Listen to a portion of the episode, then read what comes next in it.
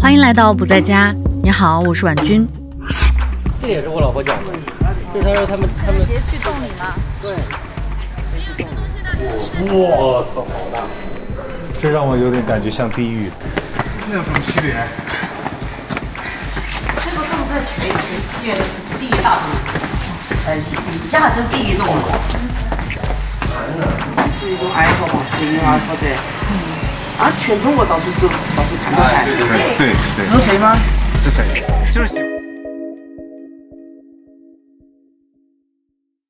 我们是坐高铁去贵州的，三个多小时的车程，一路南下。窗外的风景从高楼变成许多绿色的矮山。上午十一点的车厢内，大部分都是昏昏欲睡的人。马上就要到贵阳了，小龙发来信息，我们才发现，一个去了贵阳东，一个来到了贵阳北。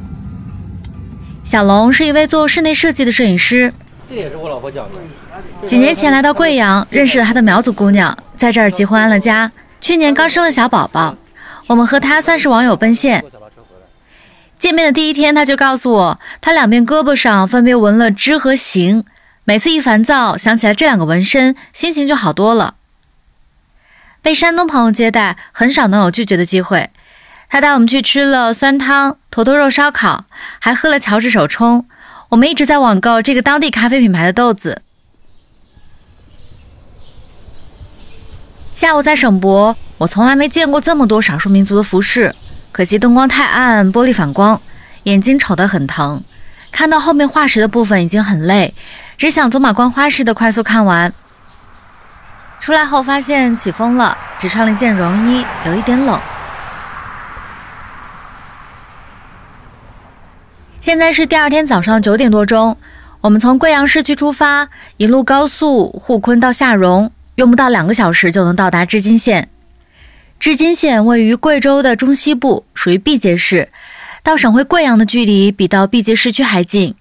我们准备去传说中的溶洞王国织金洞。十点的天气还大太阳呢，刚到红枫服务区就刮起了大风，要下雨。我们稍事休息，准备停下来用电车的电烧点热水冲咖啡，精神了一下。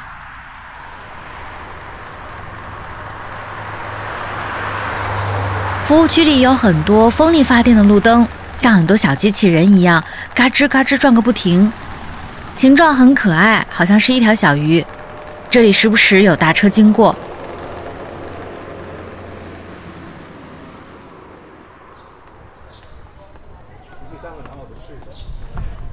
我们现在直接去洞里吗？对，织金洞是五 A 级景区，跟其他景区不太一样。到了后你完全看不到洞在哪儿，要换交通工具。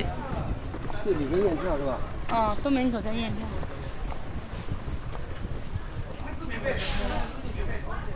我们就站最后一排吧。可以，这个他们他们这种团叫呃呃，用这种这里的话就叫呱呱团，一直呱呱呱呱呱。三月这里的旅游旺季刚开始，有很多当地的人组团来玩，听不懂在讲些什么，感觉很开心。我们首先要从购票厅处乘坐观光电车，上了两个斜坡后，到了安检处，又走了很多潮湿的石板路台阶，才到达洞口。洞天。洞中王，像很多开发过的自然景区一样，渐渐听到一阵音乐声。随着声音越来越近，眼前变得开阔。往前走，右前方有一大片黑漆漆的山体，那个大缺口的地方就是洞的入口。虽然糟糕的音乐声稀释掉第一眼看到洞的惊喜，但身体还是被眼前的洞震撼到，不自觉停下拍照。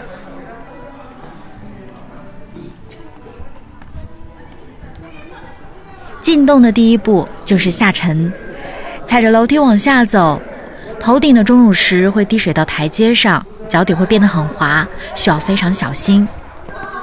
越进入，光线就越暗，脚步声在里面此起彼伏，然后是人的说话声，一种近乎窃窃私语的悄悄话。你去，这个这个皮棒，你说看了要好看。几步路的距离就能听到两三种口音。深入高几十米甚至上百米的洞中，人会显得很渺小，像被洞吞噬。你能参照大小的，只有远处其他高度台阶上的人。大洞我就没有幽闭空间，哇好大！哇，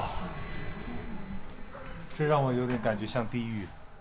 身处洞中，你能明显感觉到湿度变大，身上黏糊糊的，空气中有很多粉尘，呼吸变得急促且粗糙。经历过北方的空气污染和沙尘暴，你会对这些非常敏感。听说人们带来的二氧化碳把透明的钟乳石变成了黄色，多么令人遗憾！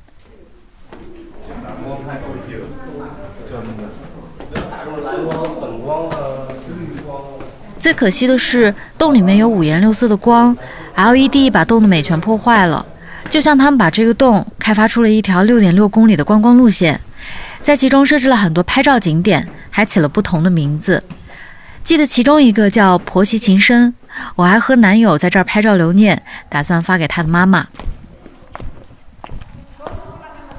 爬楼梯，下楼梯，踩过无数层台阶后，快接近出口的地方，你会听到这样由远及近的喇叭声。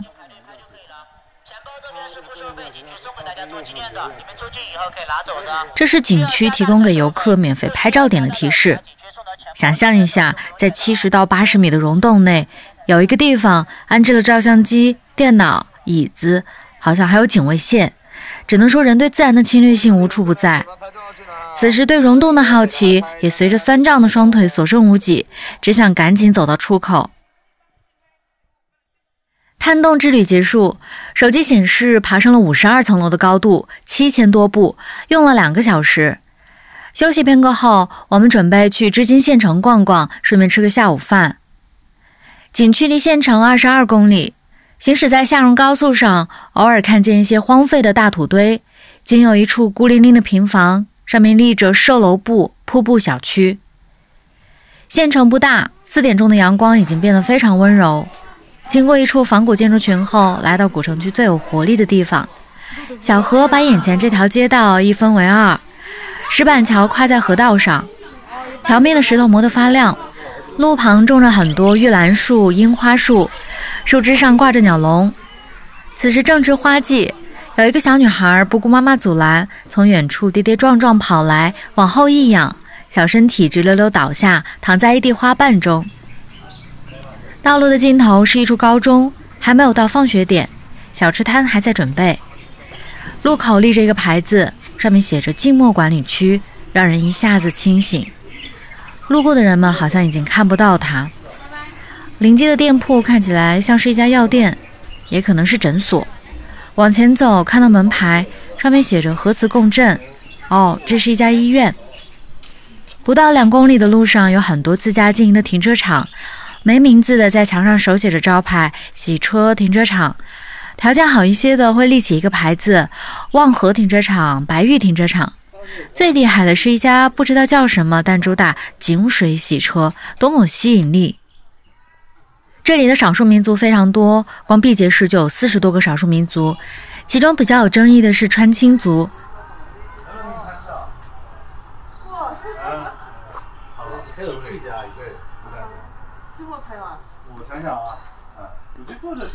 说话的这个人是我们在织金县遇到的一位川青族阿姨，当时她就坐在一家小超市门口，一排老旧的黑色皮长椅上。一身紫红色中式旗袍，蓬松的卷发，银丝边眼镜，翘着二郎腿，观察着我们三个到处溜达的外地人。当时我心里忐忑，这阿姨不会质问我们在这溜达什么吧？没想到她主动搭讪，和我们聊了起来。我母亲是吉林人，我爸抗美援朝嘛。